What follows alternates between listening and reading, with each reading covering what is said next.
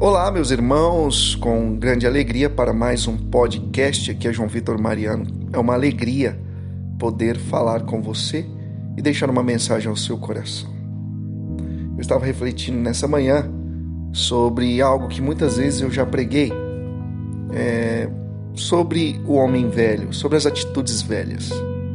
Já que estamos falando de novo, desde dois dias atrás, em ocasião do Ano Novo, Vamos falar um pouco daquilo que é velho também. Ou seja, atitudes que nós tínhamos e que nós não queremos ter mais. Muitas vezes, o homem velho em nós, nós achamos que ele morre. Após uma experiência com Cristo, o homem velho em nós morre e nós não vamos cair mais em erros, em pecados. Mas bem sabemos que não é assim. Cedo ou tarde nós é, vacilamos, nós escorregamos e até mesmo na nossa caminhada com Cristo, em algumas vezes, nós pecamos e voltamos às atitudes velhas. Isso comprova o que eu acabei de afirmar: o homem velho em nós, ele não morre, ele apenas adormece. Mas então, como manter o homem velho em nós dormindo? Pela vida interior, pela vida de oração, pela vida sacramental, pela nossa espiritualidade. Nossa intimidade com Deus é que mantém o homem velho em nós dormindo. A palavra já vai dizer em Mateus 26, 41: Vigiai e orai para não cair em tentação, o espírito está pronto, mas a carne é fraca.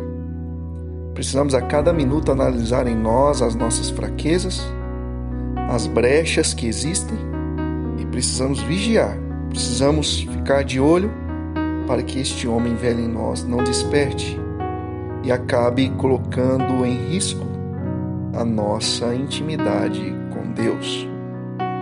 Eu creio firmemente que a luta pela santidade, ela é sangrenta, ela é difícil, ela é penosa, é muito árduo o caminho para a santidade.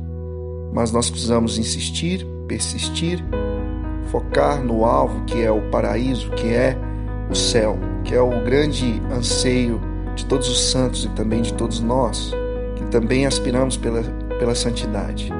O céu, o paraíso, a eternidade com Deus, a amizade com Ele.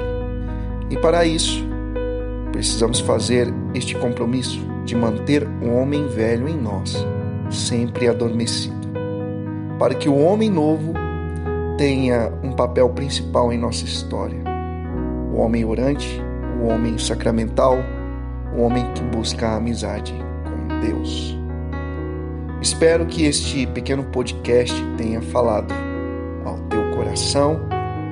Compartilhe, divulgue este canal para que outros irmãos possam ser beneficiados espiritualmente. Eu te vejo numa próxima ocasião. Deus abençoe. Amor à Imaculada, sempre.